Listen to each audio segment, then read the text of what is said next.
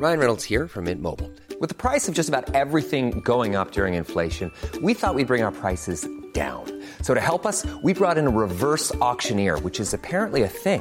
Mint Mobile unlimited premium wireless. Ready to get 30, 30, bit to get 30, bit to get 20, 20, 20, bit to get 20, 20, bit to get 15, 15, 15, 15 just 15 bucks a month. So, Give it a try at mintmobile.com slash switch. $45 upfront for three months plus taxes and fees. Promo for new customers for limited time. Unlimited more than 40 gigabytes per month. Slows. Full terms at mintmobile.com.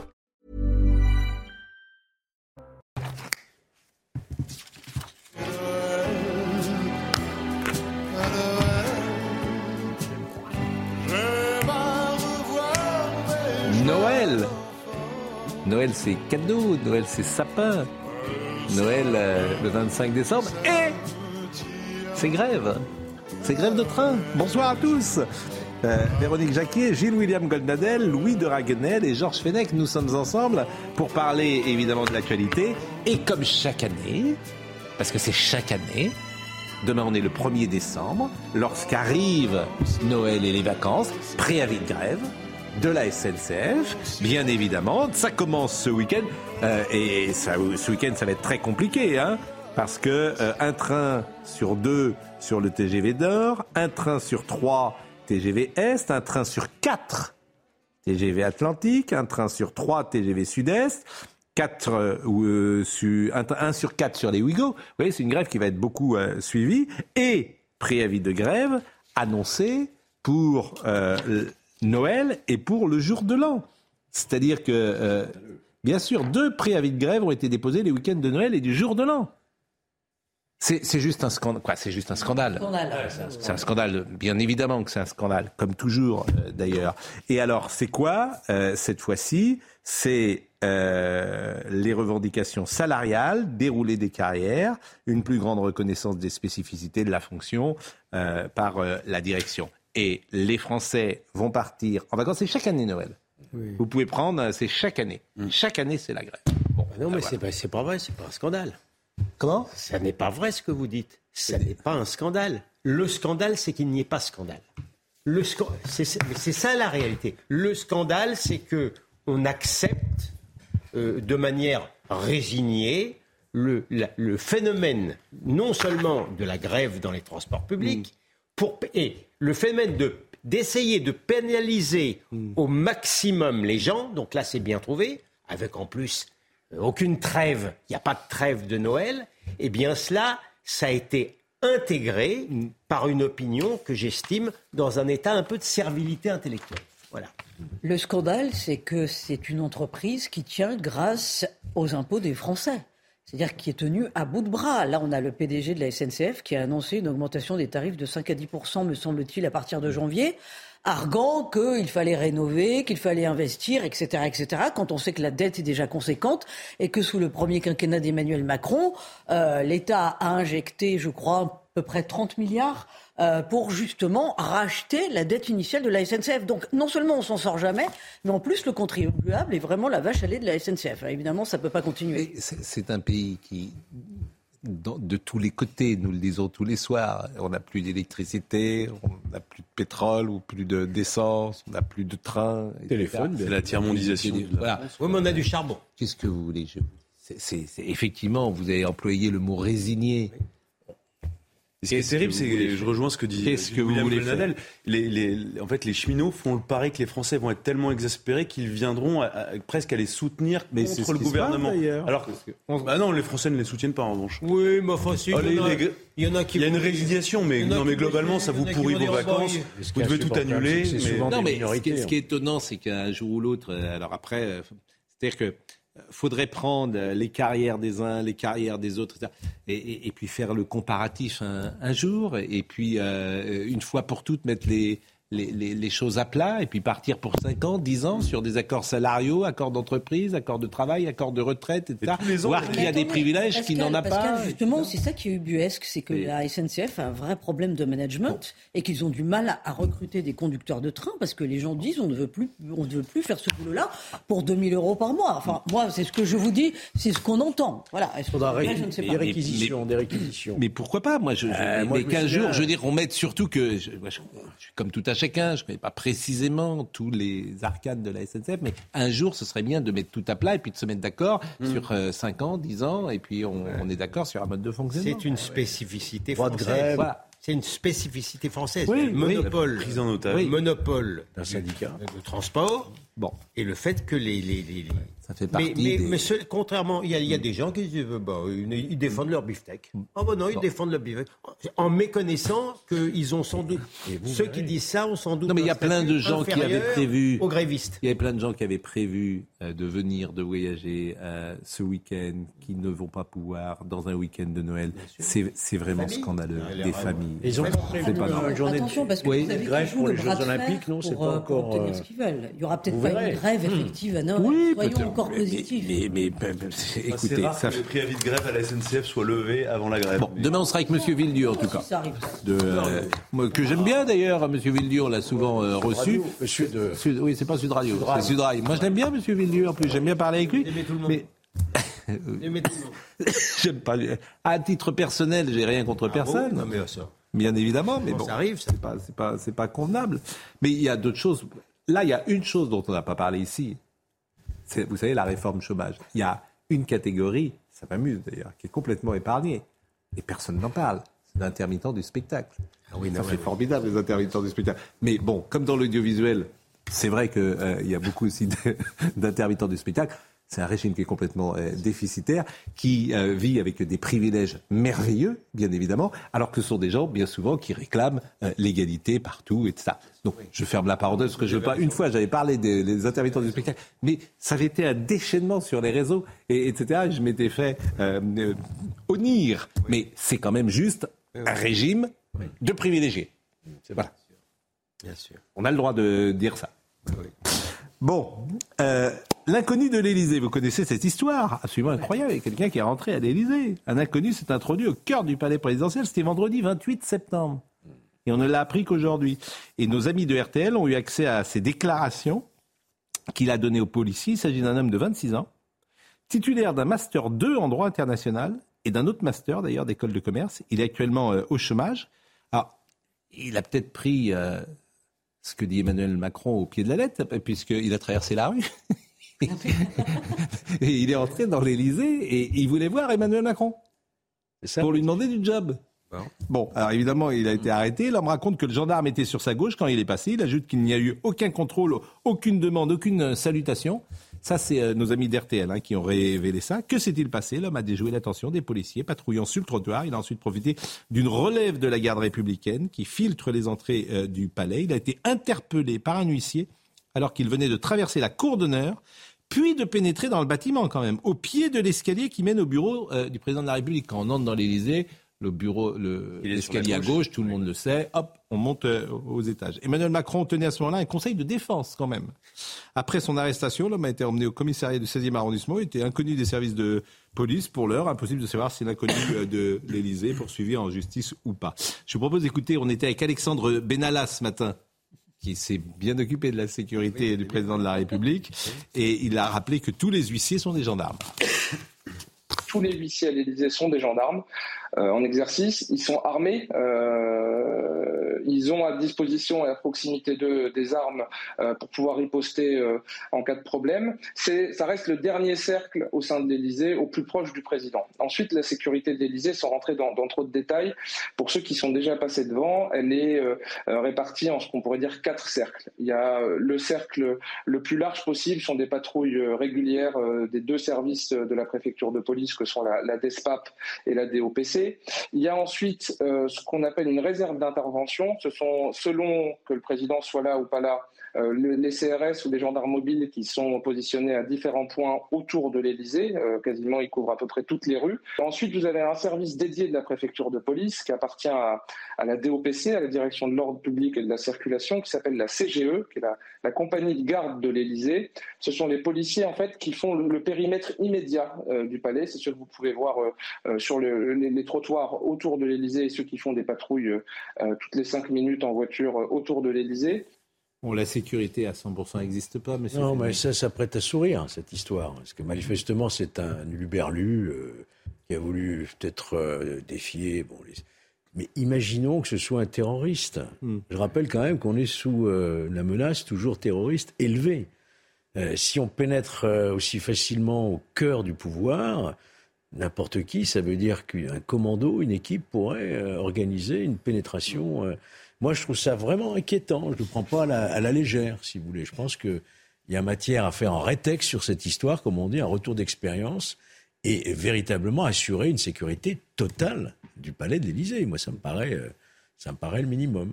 Bah, C'est-à-dire que ces dernières années, il y avait un homme qui était entré à la Maison Blanche. euh, Oui, il y a eu il y a un homme qui est rentré à Buckingham, je crois, dans la chambre de la Une voiture qui était entrée dans la cour de l'Élysée. Il essaie- il s'est assis sur le lit. voiture. Bah là, vous avez remarqué que euh, on ne peut plus passer en voiture euh, rue euh, du Faubourg Saint-Honoré, bloqué. Oui. alors qu'avant, on pouvait, il y a encore 10 ans peut-être, ou 15 ans, on pouvait passer devant l'Élysée. Aujourd'hui, on ne peut plus passer devant euh, l'Élysée. Je trouve un peu dur, moi, sur la, Depuis les gilets jaunes surtout. Moi, je suis obligé de me garer juste à côté maintenant. Je trouve un peu dur sur la protection de l'Élysée. En fait, ce qu'il y a, c'est que l'Élysée, c'est n'est pas un bâtiment conçu pour l'exercice du pouvoir. C'est une maison qui vit. Euh, c'est pas un Il y a blocos. 700 personnes qui Mais- mais travaillent bien à l'Élysée, Et donc il y a des va-et-vient permanents. Et, et donc, vous l'avez dit, le, le- le risque zéro n'existe pas, Hmm. la sécurité à 100% n'existe pas. Un bunker, bien sûr. et- et il suffit que vous soyez habillé comme vous êtes habillé, vous avez un Non, dossier non, sous non, le bras. Je suis déjà rentré plusieurs fois, on rentre pas comme Vous ça. passez sur le côté. On rentre pas comme oui, ça. Hmm. mais si, on rentre pas comme ça. Mais Là, il y a eu une confusion, si vous d'après ce dites qu'on que a vous êtes un peu pressé, Bah, il a euh, profité de la relève de la garde. Voilà. Bon, selon la loi, quand même, toute intrusion illicite dans un bâtiment militaire, et Ah, l'Élysée est un bâtiment militaire, est considéré comme un délit passible d'un an d'emprisonnement et 15 000 euros euh, d'amende. Bon, écoute, moi, je suis un peu d'accord avec euh, Georges Fenech. Rétrospectivement, si j'étais Emmanuel Macron, quand même je, je, je, je- je serrerais quand même un petit bien peu. euh, enfin, Ah oui, quand Il y même. aura sans doute encore euh, peut-être des intrusions dans les prochaines années. Non, mais là, on n'est plus sur un- une intrusion. Il monte les, marches du perron, il est en bas de l'escalier. Excusez-moi. euh, Une fois que vous êtes, vous êtes déjà à l'Elysée plusieurs fois, je sais. Oui, oui. Euh, mais une fois que vous rentrez, euh, vous- une fois que vous avez, Si vous pouviez ne pas trop le rappeler, ça arrangerait. Mais... vous, avez pénétré, vous avez Non. franchi les murs. Une fois que vous êtes dans les murs, vous Bon. pouvez même vous promener dans les bureaux. Enfin, non, mais personne ne fait de contrôle. Mais bien sûr que si. Oui, enfin, personne ne fait de contrôle. À l'intérieur de l'Elysée, il y a peu de contrôle. C'est pas une maison de. Sauf autour du président quand il se 700 déplace. personnes travaillent. Ouais. dont quelques amis qui jadis nous écoutaient et nous envoyaient des textos, mais maintenant ils, ne, ils ne nous- ils ne nous écoutent plus, manifestement. Bon, c'était l'inconnu de l'Élysée. Euh, le- la politique 49.3, Elisabeth Borne, projet de loi de financement de la sécurité sociale. Euh, 49.3, c'est la septième fois. Bon, ça avait été une habitude. D'ailleurs, on n'en parle plus, quasiment. Première fois, on en a parlé. Écoutez Elisabeth Borne, mais euh, ça va être une habitude jusqu'à la fin du quinquennat. Non. Non? Ils ont Non. Non, bah ils non, ont un droit de non, tirage non, à parce un. que là, on rentre Après, dans le ils hein. Là, il ils ont textes épuisé leurs cartouches. Hein. Donc, Euh, Là, ils ont des 49.3 illimités. Non, Mais combien? Bah, ce là, sont les-. Exactement, c'est Ouais, tout ce qui est Tout ce qui est budgétaire et sécurité c'est budgétaire, limité. c'est limité. Mais par Ouais. contre, il va y avoir des Bien lois sûr. qui vont être proposées. Les retraites, Hmm. la loi sur l'immigration, et on oui. peut utiliser qu'un seul 49.3 par, Par session. Hmm. Donc il va falloir faire des choix euh, drastiques. Bah, ça va être la retraite. J'imagine. Oui, mais si vous faites un 49.3 pour la retraite, Oui, ben vous la ferez pas sur la le lendemain, Ah oui, si vous, vous, a- vous, avez les, vous avez des manifestations. Moi, j'ose même pas imaginer. En tout cas, si vous avez faites passer la réforme des euh, retraites. Mais non, mais moi, je, je- je- C'est pas je- possible. mais Georges, vous êtes, vous êtes extraordinaire en fait. Pourquoi? Et parce que ça ne passera pas autrement. Qu'est-ce qu'il faut faire pour les retraites? Faut rien faire. C'est quoi votre Qu'est-ce qu'il faut faire? Tout le monde euh, décale l'âge de la cas, retraite. euh. Il peut y avoir évidemment, un texte sur lequel le gouvernement trouve des compromis quand même. L'Europe entière décale. Alors évidemment, les gens qui ont travaillé durement doivent partir plus tôt, bien évidemment. J'ai cité ici le cas d'une femme de ménage qui avait 57-8 ans, qui nous avait appelé un jour, qui nous a dit, moi je suis cassé, ça. Bien sûr. Mais globalement, il faut une loi générique. Il faut changer quelque chose, oui ou non? Oui, alors peut-être que spécifiquement pour les retraites, ils peuvent peut-être espérer le soutien des LR, puisque les LR, effectivement, ont euh, déjà se positionné sur la re- la- l'âge à 65 ans, on est bien d'accord. hein. Donc là, peut-être qu'ils auront une majorité de circonstances sans avoir euh, la nécessité. J'ai lu lire, mais après on écoute Madame. Je veux dire, vous, vous en preniez à M. Fenech, mais qui était un petit peu euh, pessimiste. Mais M. Fenech n'est pas responsable, d'une part, de la faiblesse gouvernementale, de et d'autre part, de la possibilité, on en parlait, des syndicats de mettre le pays à genoux. Donc ça, c'est difficile hein, de, on fait faire quoi ça. Non, mais je, mais je, Mais je vous pose la question, Il vous a pas, il vous a pas échappé que je n'étais pas responsable. Politique. Il n'a pas d'intérêt, Macron. Euh, S'il n'a pas de majorité pour voter jusqu'au la fin Il l'aura encore moins s'il dissout. Comme vous dites, il y a un moment où d'ailleurs il l'a, il l'a déjà laissé brandi la menace. Mais oui, mais ça, Mais la ça, c'est- menace, il y la menace, elle est pour C'est lui. retenez-moi ou je fais un massacre, mais il n'y a C'est pas de une massacre. menace hein. pour lui. C'est absolument. S'il fait une dissolution, c'est lui la le principale victime. êtes, vous êtes un fin connaisseur de- des institutions. Au moins que. Vous savez très bien qu'on ne pourra pas continuer le quinquennat jusqu'au bout avec cette Mais- majorité Mais relative. pourquoi Alors, En ça, fait, c'est impossible. Il y a un moment ou un autre, ça Alors ça, Georges, je, là, je fais, là, je vous fais un petit pari. Là, je fais un petit pari. On ira. En revanche, il y a quelque chose. Euh, si, euh, si le président, j'ai vu ça, le président dissout, par exemple, euh, il démissionne derrière, il a le droit de se représenter ou pas? Alors, il y a une, une controverse là-dessus. Euh, les constitutionnalistes sont pas tous d'accord entre eux. Euh, moi, je pense que si on a une lecture quand même avec l'esprit de la. Constitution, on peut pas faire plus de deux mandats successifs. Oui. Euh, avoir été élu deux fois successivement, pas plus de deux fois successivement. Oui, mais que dit la Alors, Constitution il y en a d'autres. J'ai Parce que j'ai entendu exemple, ça, ma grande. euh, La position d'un ancien garde des Sceaux, française, que la question bien. se pose pour la Polynésie française Ouais. et donc Ouais. euh, les spécialistes se demandent si l'exception qui va peut-être être faite pour la Polynésie peut s'étendre euh, à la métropole et au système français. Alors, je le dis parce que. suivre, hein. Alors, je vais vous. Alors, vous avez raison. C'est un peu technique. Simple, Depuis Nicolas Sarkozy, depuis Nicolas Sarkozy, on ne peut pas faire plus de deux, mandats, deux mandats mandats. consécutifs. Consécutifs, C'est-à-dire oui. qu'il pourrait se représenter euh, Ouais, en mais 2027. Ah ouais. 32. Mais Donc, mais, que se passe-t-il si le président de la République dissout oui. et derrière démissionne? Est-ce qu'il a le droit de se représenter pour non pas un troisième mandat, mais une troisième élection, puisque son mandat n'aurait pas pense été que ça sera un total. détournement de l'esprit de la Constitution qui dit en réalité on ne peut pas être élu Oui. plus de deux fois. Oui, mais la Constitution ne le dit Oui, pas, il faut Bien avoir Non, mais ça fait de la magouille. Euh, Politiquement, Oui, si vous bon. faites ça, Oui. c'est très Enfin, compliqué très à faire avaler la question. Euh, Bon, écoutons. C'est un, Pourquoi un vous avez, scénario. vous avez peur d'une troisième Mais candidature attendez, mais attendez, c'est un, c'est un scénario assez hardi. C'est-à-dire qu'il est dans la difficulté, il, Oui. va, il va déjà essayer d'avoir euh, une majorité, puis après il va essayer de se représenter. Mais je l'ai lu, ça. Je l'ai lu. Non, enfin, on lit beaucoup de choses.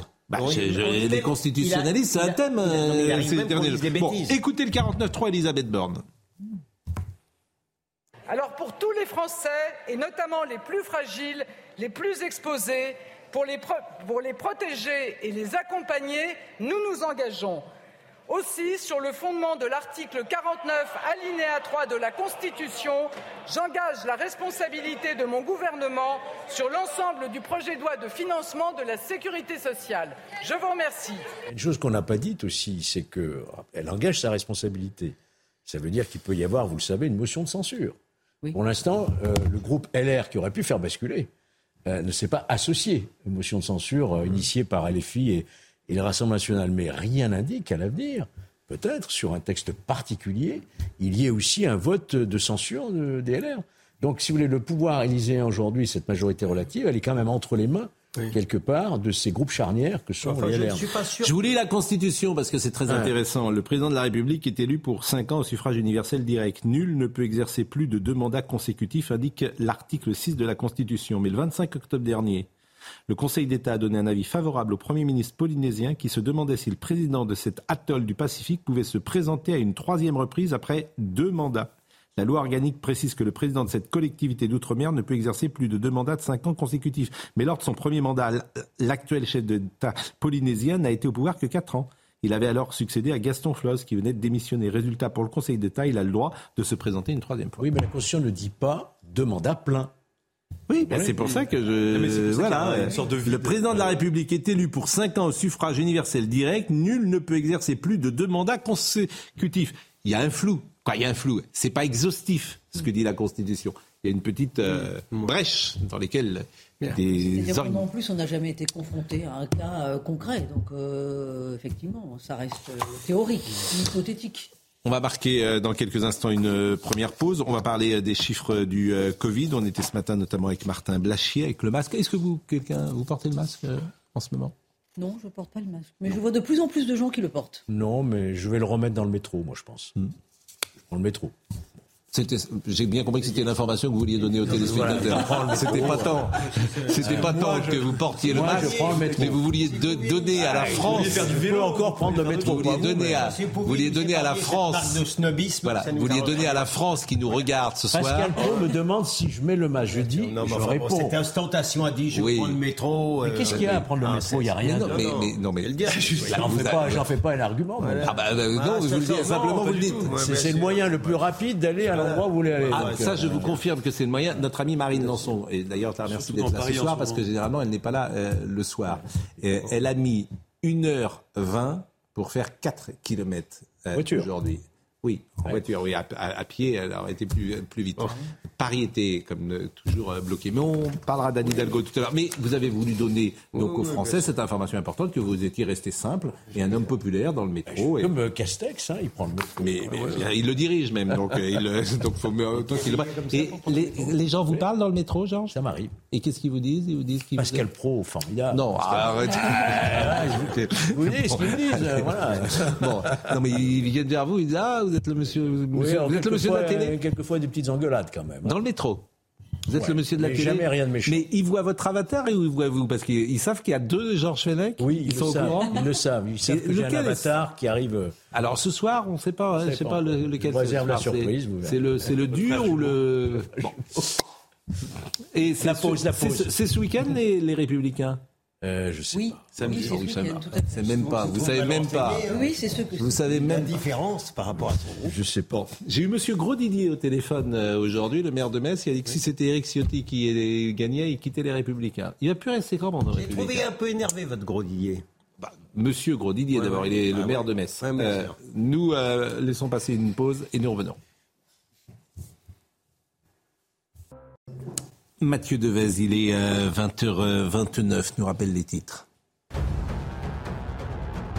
L'hôpital de Nanterre visé par une enquête après des viols au sein de l'établissement. Une femme de 78 ans a notamment déposé plainte au début du mois contre l'hôpital et sa directrice. Et mi-septembre, un homme avait été mis en examen pour viol, soupçonné d'avoir agressé deux patientes au sein de l'hôpital.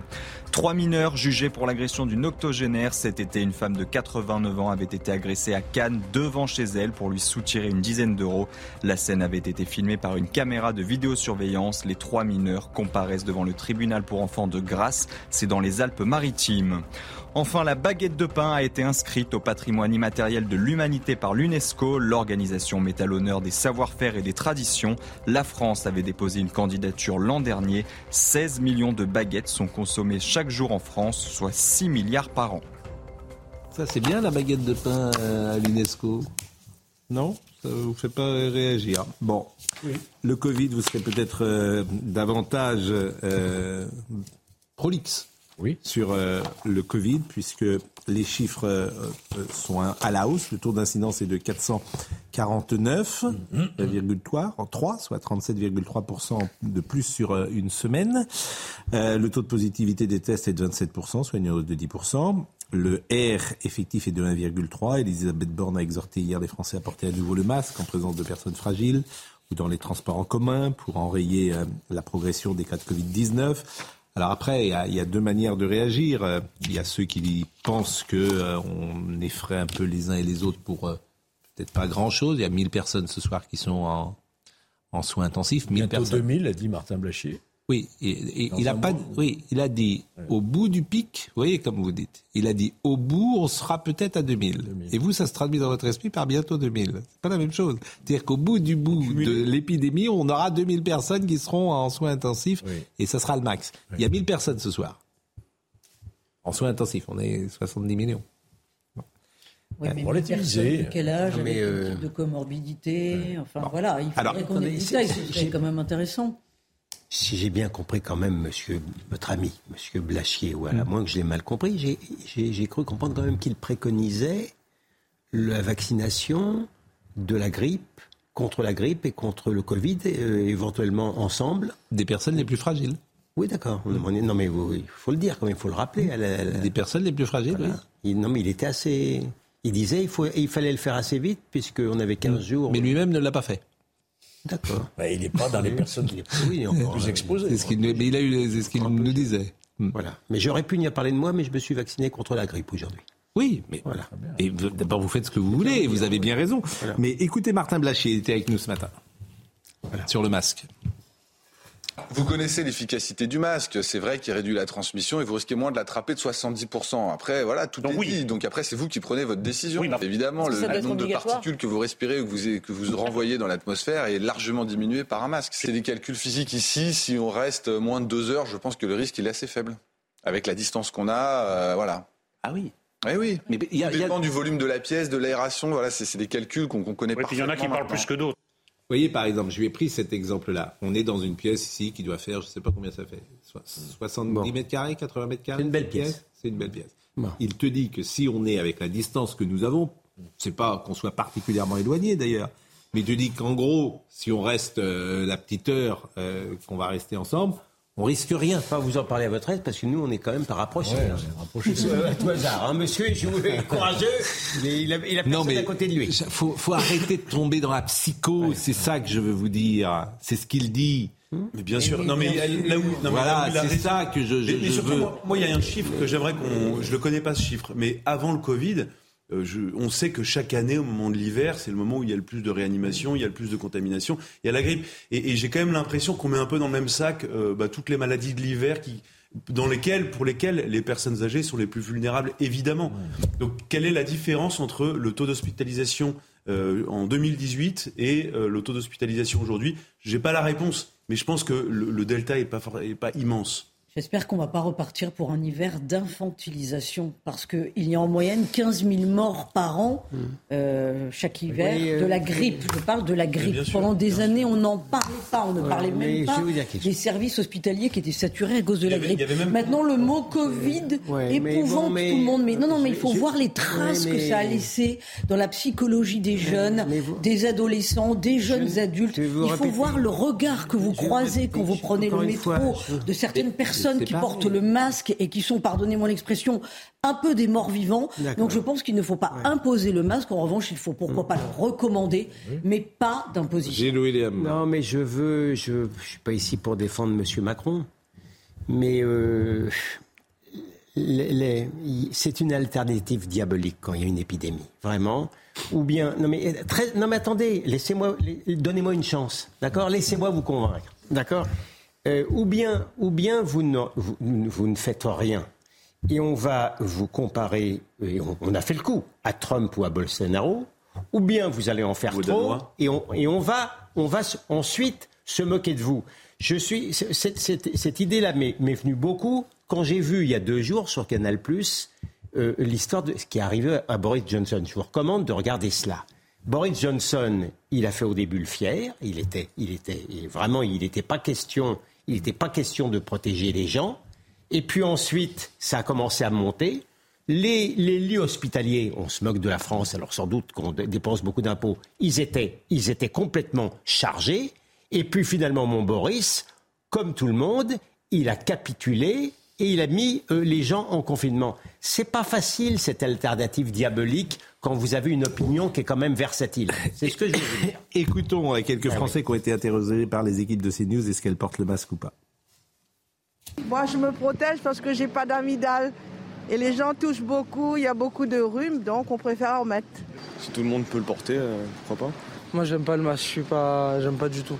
Ça sert pas à rien, mais moi j'aime pas, ça me, ça m'oppresse, j'aime pas du tout. Personne ne le met. Après, je pense que si jamais ils disent etc. euh, aux infos ou quoi, je pense que les gens qui vont le mettre. Je trouve que de toute façon, on chope quand même le Covid. Il n'y a pas besoin d'être autant, euh, je sais pas, euh, très très euh, restrictif. Et euh, de toute façon, il va circuler, tout le monde va l'avoir. Enfin, on l'a déjà tous eu. Moi, j'ai déjà eu deux fois. Covid, ça a commencé à être un peu comme euh, la grippe, comme d'autres choses. Donc, euh, non, je suis contre. No comment. Nous avons changé de, de paradigme. Voilà. Maintenant, on a mis le doigt dans un engrenage duquel on ne sortira plus. Et, et vous verrez. Vous verrez. Donc, on se baladera avec le masque tout le temps. Parce qu'on peut aussi ne pas sortir. On peut tout fermer. On peut, comme toujours, on peut imposer le masque toujours et tout le temps. Hein.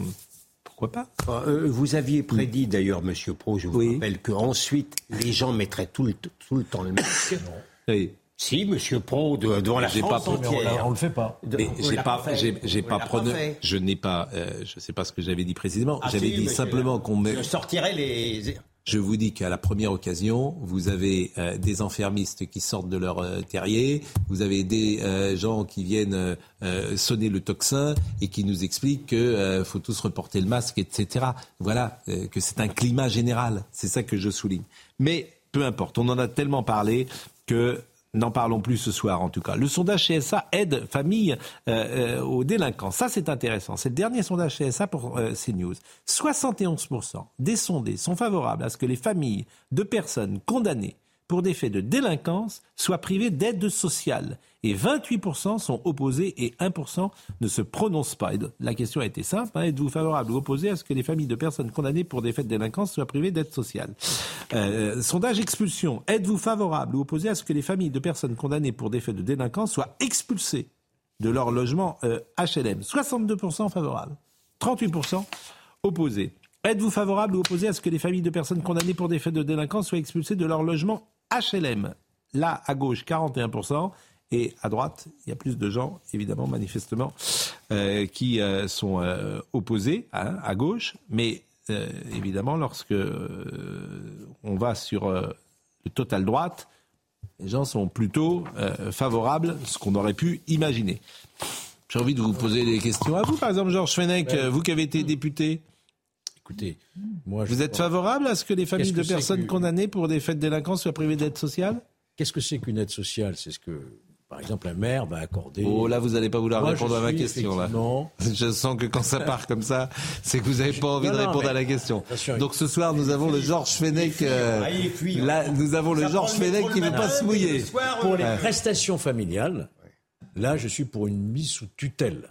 C'est-à-dire que c'est. Ah oui, La question est simple. Pourquoi vous vous rendez compte si, euh, Ah, pour les, si les les sondeurs sociales, avaient oui. Je pense que quand vous êtes oui, bah, quand, oui un ou non quand un mineur ou un jeune casse un abribus dans une commune, il n'y a aucune raison que la commune aide la famille avec des aides sociales. Donc là, vous êtes euh, d'accord. là-dessus. Oui, Euh, on on l'avait fait d'ailleurs euh, Bon. sous Sarkozy. On avait fait Expulsé de son HLM. Alors ça, il y en a de plus en plus qui le font. hein. Oui, mais vous, vous Les êtes favorable bailleurs, ou pas ah, Bien sûr. Donc le fils. Alors, par exemple, il y a une mère qui a cinq enfants. Il y en a quatre qui sont parfaits. Puis il y en a un qui il fait n'importe quoi. Cette maman, elle est en difficulté parce qu'elle est toute seule, elle vit sans son euh, mari et elle a fait euh, cinq enfants. Il y en a un qui fait n'importe quoi. Les quatre autres, ils sont bien et tout ça. À ce moment-là, toute la famille doit trinquer. Non, mais là, c'est une famille monoparentale, c'est une mère, il faut quand même voir le problème qui se pose derrière. Euh, bon, faut aussi un relogement, peut-être, quelque part. Mais Si moi, je vous pose des cas concrets parce que c'est Voilà. ce qui peut Mais se le cas- passer le parfois. cas concret d'une famille normale avec père et mère où les enfants commettent des dégradations, Des cas des- eh bien, aujourd'hui, les bailleurs euh, expulsent. hein. Des Euh, familles père et mère, euh, il y en a plus. ouais. Il y en a plus beaucoup. Non mais ils sont où les pères? Voilà. ils sont- Non mais je vais vous poser la question. Mais vous à chaque fois on mais- nous parle des mais savez mais la responsabilité des pères. Mais ils sont plus là, les pères, oui, et mais vous non, le mais- savez. mais- Aldo Naouri explique que le grand problème des cités, pères. c'est l'absence de père. Non. Bah, bien sûr, mais ils, sont, partis. issus de- mais Bah oui, souvent, mais ils c'est- sont partis. Mais, mais je pense qu'il faut les retrouver, responsabiliser les parents. Oui, bah. Mais bien sûr que si. Vous me faites penser à mais Gérard Leclerc qui dit deux ans, il faut. Non, c'est pas il faut, mais c'est faisable réellement.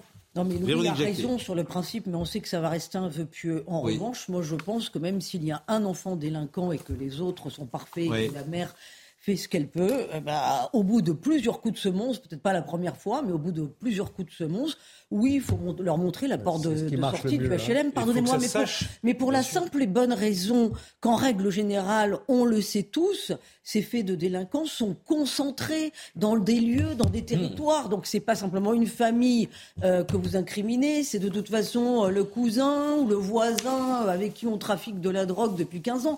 Enfin, tout ça est malheureusement un écosystème. En tout cas, on, est- on- ne devient pas délinquant comme ça tout d'un coup au tout seul. porte-monnaie, ça marche. Je me souviens, on l'avait fait sous Nicolas Sarkozy pour lutter contre l'absentéisme scolaire. On envoyait un avertissement à la famille si votre enfant s'absente, on va vous mettre sous prestation, tutelle prestation. Deuxième avertissement, l'enfant retournait à l'école. Donc dès que vous touchez au porte-monnaie, ça marche. Bien Eh ben, écoutez, euh, Et malheureusement, la gauche qui avait succédé à la droite avait supprimé cette mesure. Écoutez, en tout cas, c'était un sondage euh, où la majorité, hein, très clairement, 71%, euh, s'était prononcée euh, favorable euh, et effectivement à, à ce que euh, des personnes condamnées pour des faits de délinquance soient privées euh, d'aide sociale. Dans l'actualité également, Anne Hidalgo, il n'y a pas un soir où on ne parle pas d'Anne Hidalgo, bien évidemment. Mais là, parfois, elle bat des records, en fait, Anne Hidalgo. C'est ça qui est intéressant. Là, elle était donc euh, à Bruxelles, au forum euh, de Bruxelles avec plusieurs autres maires européens. Bon, dont le frère du maire de Kiev, qui s'appelle le frère du maire de Kiev. Euh, il s'appelle Vladimir, Vladimir Klitschko. Voilà. Et le maire de Kiev s'appelle Vitali. Et qu'est-ce que fait Madame Hidalgo? Elle lui explique qu'il faut, qu'il faut que, qu'il- que, que les habitants de Kiev roulent en vélo. Plan mobilité. Le plan mobilité. Donc là, tu te dis, euh, t'es surpris quand même. Ouais, tu te dis, est-ce que c'est un- très gêné. t'es gêné, c'est indécent, C'est tu sais malaisant. pas, c'est malaisant, etc. Donc c'est, mais c'est Anne Hidalgo. Oui, c'est Anne Hidalgo. C'est indigne. C'est indigne. Non, mais c'est- aussi indigne. C'est lamentable. C'est aussi lamentable. qu'en fait, on peut le voir de deux de manières. Ouais. On se dit, soit elle sait pas Ouais. ce qui se passe à Kiev, Ouais. et en fait, euh, Ouais. expliquer qu'il faut lutter contre les, Ouais. le CO2 à Kiev, euh, c'est un vrai sujet. Soit on se dit, euh, c'est, elle se fout du monde. Enfin, ou, On ne sait ou alors pas. c'est du Moi, je n'ai- mépris. ou alors c'est la projection de son idéologie partout. Et, Ouais. et dans ce cas-là, ça tombe complètement. On l'écoute et je vous donne la parole, Génuia. Moi, je n'ai plus de grille de lecture hein, pour Anne Hidalgo. Écoutons. Yes, we need plan if you want. Oui, il nous faut un plan. Si nous voulons reconstruire, il nous faut des plans. Yes, we can help, of course. Nous pouvons aider, nos villes, Paris peut-être, au niveau des infrastructures, opérer une transition de la voiture au vélo. C'est très intéressant car c'est un nouveau modèle. Enfin, ce n'est pas un nouveau modèle. Copenhague et d'autres villes en Europe sont très engagées dans ces politiques-là et sont des exemples pour Paris. Nous pouvons travailler ensemble avec nos expériences, nos forces. Nous sommes des villes intelligentes. Nous devons gérer ça. Est-ce que vous avez vu le, le regard de M. Klitschko? Oui, mais il faudrait peut-être lui envoyer une ambassade à M. Klitschko pour lui expliquer que Mme Hidalgo euh, ne représente plus rien en France et même plus rien maire à de Paris. Mais oui, enfin bon, euh, vous avez vu combien elle a fait de... Je crois qu'elle a fait 25 000. Je crois qu'il y a 25 000 Parisiens qui ont voté pour Mme Hidalgo à Paris. Ça fait pas grand-chose. En vérité, la réalité, un peu crue, m'oblige à dire qu'elle a toujours été mauvaise, Mme Hidalgo. Elle a succédé à M. Delanoë pendant Elle un là. moment. Mais elle est là. Elle, est a là. été Oui, non, élue. mais- Elle est- non, mais elle moi, a je- été élue, elle sera peut-être réélue, non, mais moi je dis ça. Non, mais je dis ça pour Monsieur Klitschko. Il Mmh. faut expliquer à Monsieur Klitschko que c'est pas très important. Ah Oui, mais elle a été élue et réélue. Oui, oui. Hmm. Et elle a mis euh, Paris euh, à sac. C'est une déconnexion totale. Paris est sale, Paris est invivable, Paris est Inroulable. Est inroulable, Paris est horrible. Donc, Kiev Paris- a plus besoin de chars que de vélos, quoi. Enfin, c'est- C'est terrible, non, Il y a une indécence totale. quoi. c'est- Parler de mais vélo alors qu'ils sont sous les bombes. Madame 1,75%. Voilà. On le rappelle. Euh, voilà ce qu'on pouvait dire d'Anne Hidalgo. Et je voulais vous faire écouter également, euh, vous- Monsieur Janovici, je vous assure, il y, a- il y a Ah. des choses. Vous êtes au courant de ça. C'est sur le service public, quand même. Non, mais je l'ai entendu en, en direct, moi. Ça va être un témoignage. Je vais, Alors, être un- Je, vais, je vais témoigner, moi. Bon, Monsieur Jancovici, je suis pas sûr que tout le monde le connaisse. Parce que c'est un philosophe, il est ingénieur aussi. Et euh, il a eu alors une antenne extraordinaire sur euh, France Inter. Il a été, non, mais il a été présenté Hmm. comme, comme une rock star. Je- non, mais c'est pas moi. Vous êtes la rock star de l'écologisme. Il l'a pas. Il, accè- il, il prend bien le, le compliment. Il absorbe bien le compliment. Et donc il a expliqué. Il a expliqué que euh, il fallait être communiste. Il n'est pas au courant. mais on va l'écouter. Bon, mais ce qui est fou, Non, mais vous- écoutez, non, mais je vous assure, c'est parce qu'on se pince. C'est le service public, c'est euh, des gens qui sont invités sur, euh, avec votre argent. Ce monsieur va expliquer que dans votre vie, Mm. vous n'aurez le droit de prendre que quatre fois l'avion. Et tout ça tout à fait normal. Mm. Voilà ce qu'il dit. Alors écoutez, la question est de Léa Salamé, qui est assez douce dans son interrogation. Oui, mais elle n'a pas eu de réaction. euh, Mais je l'aime beaucoup quand même, Ah bah Léa Salamé. Écoutons. L'avion, pour terminer. Euh, vous dites dans le Parisien, je suis à titre personnel favorable à un système communiste. Riche ou pauvre, vous auriez droit dans toute votre vie à trois ou quatre vols par avion dans votre vie, dont deux dans la jeunesse. Alors, ça- moi, ça m'interroge. Je vais vous dire, je pense que ça intéresse beaucoup de gens. C'est-à-dire, on a le droit à, disons, quatre vols dans toute notre vie. Mais on part, il y a beaucoup de gens qui prennent l'avion pas seulement pour leurs vacances euh, euh, euh, ou pour, par loisir. Il y a beaucoup de gens qui prennent l'avion aussi pour rentrer chez eux et voir leur famille qui habite dans un pays qui n'est pas leur pays d'origine. Il y a beaucoup de gens aussi qui voyagent pour le, le boulot. Euh, Qu'est-ce que vous leur dites à ces gens-là? Alors, je leur dis plusieurs choses. La première, c'est qu'aujourd'hui, l'avion, c'est 8% du pétrole mondial. et l'avion est né avec le pétrole et mourra avec le pétrole. D'accord? Donc euh, il n'y a pas de solution technique à l'échelle euh, pour conserver euh, les quelques milliards, je ne sais plus exactement combien il y en a maintenant, de passagers aériens qu'on a par an. Il n'y a pas de solution technique à l'échelle. Mais Voilà. comment on fait? Vous Eh ben, êtes marocain, vous êtes brésilien, ben, vous- les gens votre moins. vos Eh ben, je suis- parents je suis désolé de le dire, ils verront moins souvent leurs parents au Brésil et au Maroc. C'est sidérant. C'est honteux, quoi. Vraiment. C'est sidérant. En fait, ce sont des. ce sont des gens qui- Ayatollah, ça. c'est- Oui, c'est- Mais il a défendu après les Ah. petits gars de Sainte-Soline. Hein. Il il dit que c'était pas, c'était pas grave ce qui se passait. Il a oublié les gendarmes qui ont été blessés. Non, mais c'était, c'était, franchement, c'était un moment très intéressant. Et à aucun comment moment. est-ce possible? Oui, oui. Mais Comment voilà. est-ce possible que Oui. sous le service public, vous donniez, alors on peut donner la parole bien sûr à tout le monde, pourquoi pas, euh, et il peut venir sur ce plateau, mais qu'on mette en perspective ce qu'il dit. Qui représente-t-il Qui est-il? Bah, écoutez, il n'y a pas de Qui péril dans la Il y a demeure. qui hein. dit. Comment? C'est un think tank hein, qui préside un think tank. Ah, mais enfin, si, le péril. Il n'est pas au pouvoir, quoi, Ah, ah, bah, ces idées. Ça nous non, non, mais attendez. Cette branche-là de l'écologie, c'est une sous-branche du wokisme. Elle est, elle est aujourd'hui au pouvoir dans les universités. Elle arrive dans les écoles. Elle est en puissance dans les médias. On ne peut pas les prendre en- à la rigolade. Euh, malheureusement, c'est pas si simple que ça. Une forme de terrorisme intellectuel. Bien sûr, c'en est c'est pas une. une forme. Ce n'est que Enfin, ça, ce n'est pas ça. une forme. Ce n'est pas une forme. Ça, c'est des gens une qui ont pris le cheval de l'écologie pour faire passer euh, des idées d'ultra gauche qui n'avaient pas euh, Et imposer su leur monde rêvé. Non, mais pardonnez-moi, ce qui est complètement délirant, c'est que ça ne concerne que les Français ou ça concerne la planète entière Il faudrait un accord mondial. Non, non, mais Ça- n'arrivera jamais. Non, mais, ça n'arrivera ça n'arrivera jamais. Et en plus, non, mais là où inapplicable. là où Mais- c'est absurde, ça est vrai, c'est mais, mais- non, mais quand mais vous avez vu la mort de ces gens-là en pignon sur rue, c'est ça que je veux vous dire. Bien sûr. Ces gens en pignon sur rue dans les médias français et, et sont écoutés avec une indulgence qui est, qui est incroyable. Mais ça vous étonne? Non, ça ne m'étonne pas. Voilà. Et, avez- mais- non, non. et- et là où c'est et- là où surtout stupide, c'est qu'en fait, quand bien raisonnons par l'absurde, mettons Mm. que ce système soit imposé à de la terre entière. En fait, il n'y aurait plus de compagnie aérienne parce que enfin, on pourrait. En fait, c'est pas quatre fois pas, euh, dans une vie, c'est zéro fois parce qu'il n'y a aucune compagnie aérienne qui pourrait résister à ça. Bien sûr. Non, mais c'est c'est complètement stupide. D'ailleurs, vous avez parfaitement raison. C'est ce qu'aurait dû lui dire euh, Léa Salamé, mais il n'y a plus d'avions. Il n'y a plus. Eh si c'est impossible. le problème, Je pense que c'est son rêve caché. Ben oui, Il y a peut-être- de l'intelligence dans son Mais, raisonnement. mais c'est très drôle ce que vous avez dit parce que d'abord, je vous félicite parce que c'est Ou alors des jets. Mais c'est ça. Non, mais c'est Ah extrêmement intelligent ce que vous avez dit parce qu'effectivement, c'est ce qu'on aurait dû lui répondre. Et lui-même, ce monsieur montre que manifestement, il n'a pas vraiment réfléchi au problème puisqu'il n'y a plus d'avions possibles. Mais il se Général. réclame. Bonne remarque, Louis de, de Ragal. Vous, aurez le droit d'en venir. Le modèle économique. Non, mais Oui. il se réclame du communisme, qui est Oui. la plus grande catastrophe peut-être qu'a connue l'humanité. C'est Oui. aussi simple que ça. Mais ça sont- montre Oui. l'impunité totale des idées d'extrême gauche. Oui. On ne peut pas le dire autrement. Je suis d'accord avec vous. Voilà. Les responsables sont Avec, avec des euh, postulats. Les postulats, Ouais. c'est que bon, ça y est, euh, il y a le réchauffement climatique, et puis dans 30 ans, il n'y a plus de planète. Mais Ouais. il n'est pas question de discuter ce postulat-là. Bien sûr. J'ai- Je, je l'ai déjà dit, hein, que on est quand même dans, dans- dans quelque chose où on a le droit de douter de leur postulat, mais si vous doutez, vous devenez un climato-sceptique. Mm. Donc, euh, c'est. c'est- c'est- Mais là, c'est au-delà du GIEC quand même. Oui, oui, bien sûr. Bon, en tout Oui, cas, oui, euh, monsieur, il s'appelle Monsieur Jean Covici. Jean-Marc Jean Covici. La rockstar. faut vite l'oublier. La rockstar de Euh, l'audiovisuel non, mais- il est bien présent. faut vite l'oublier. Ah, mais euh, non, mais alors, on n'est pas près de l'oublier. Est-ce que vous voulez qu'on parle football? Parce que l'équipe de France, figurez-vous, a perdu. Alors, c'est incomp... Alors, il y a eu un incident Ah oui. majeur sur TF1, puisque euh, nos amis de TF1 disent pas toujours du bien de nous. Ils France se moquent. Inter a fait la même erreur. Hein. Oui. Ah, oui. Non, mais je vous le dis. Hein.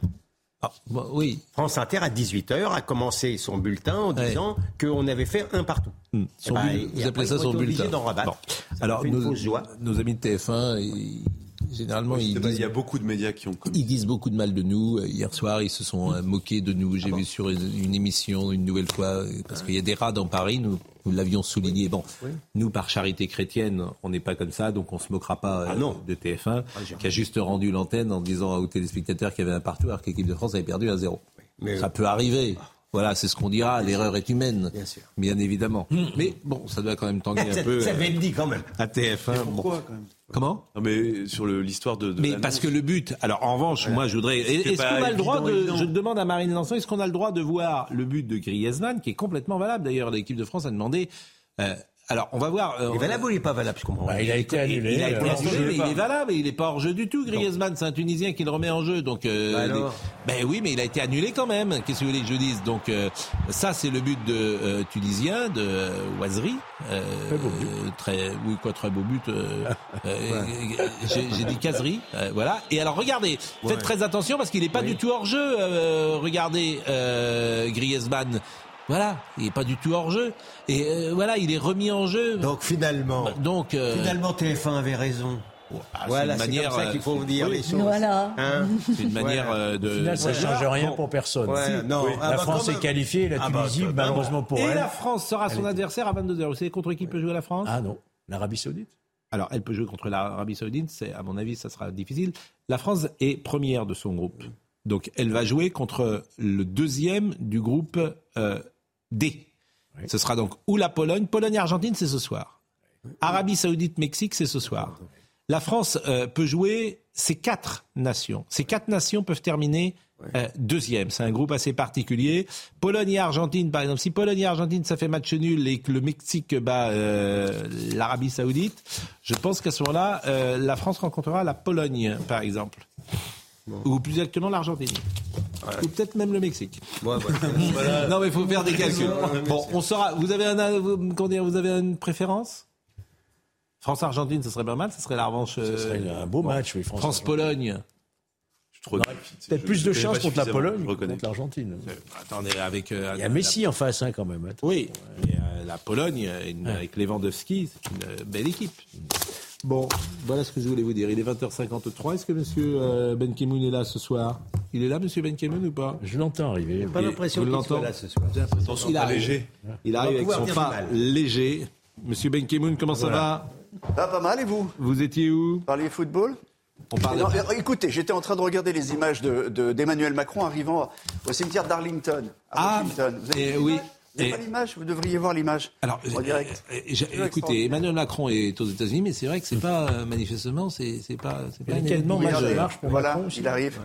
C'est un cimetière important, euh, Il est- Arlington. mais évidemment, l'un il- des plus anciens. Et c'est que Joe Biden était allé là juste après son, son, son investiture. Ah, je pensais qu'il était, oui. Et donc, il fait euh, peur. il arrive et il va faire comme il fait en France, c'est-à-dire euh, voir le soldat inconnu, parce qu'il y a, il y a beaucoup Mm. de tombes. Il y a, il y a Brigitte Macron qui est, qui est juste derrière. Donc voilà, ça c'est une image en direct. C'est ça, c'est pour ça que j'étais en retard. Mais euh, vous savez que vous êtes allé à Arlington peut-être? Non. Eh bien, à Arlington, euh, John Kennedy est, en- est enterré. Et effectivement, les gens qui vont à Washington, généralement au cimetière militaire d'Arlington, et vont généralement sur la tombe de John Kennedy. Voilà, et en ce moment, c'est la Marseillaise qui est jouée par. Là, c'est en direct? Oui, là, c'est en direct. Ah, c'est une image en direct? vous plaît. Ah Je viens pas les mains vides, monsieur Pro. Je viens pas Ah mais non, mais attendez, je n'ai pas compris. Ah bah écoutons la Marseillaise, s'il vous plaît. Écoutons deux secondes.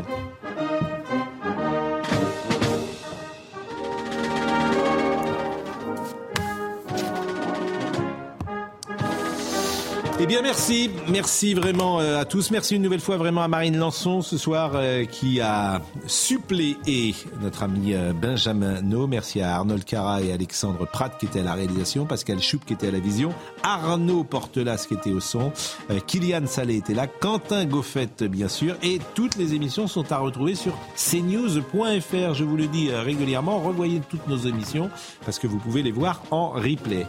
Euh, Olivier Benkemoun dans une seconde, à demain.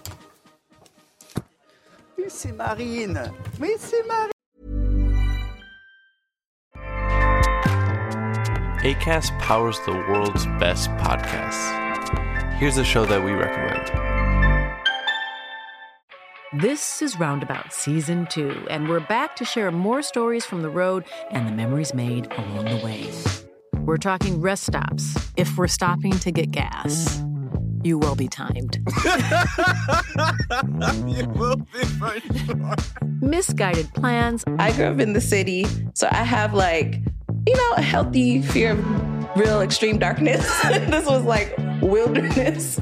A lot of laughs. Y'all weird, but you, yeah, you, you were different. Like you were real different, bro. I can't really put my finger on it. And so much more. Just goes to show that unexpected things sometimes are the best when it comes to a road trip. Roundabout Season 2, presented by Nissan, is live now with new episodes rolling out every Thursday. Listen and subscribe wherever you get your podcasts.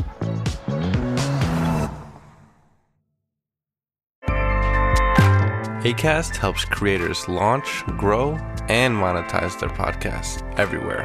ACAST.com.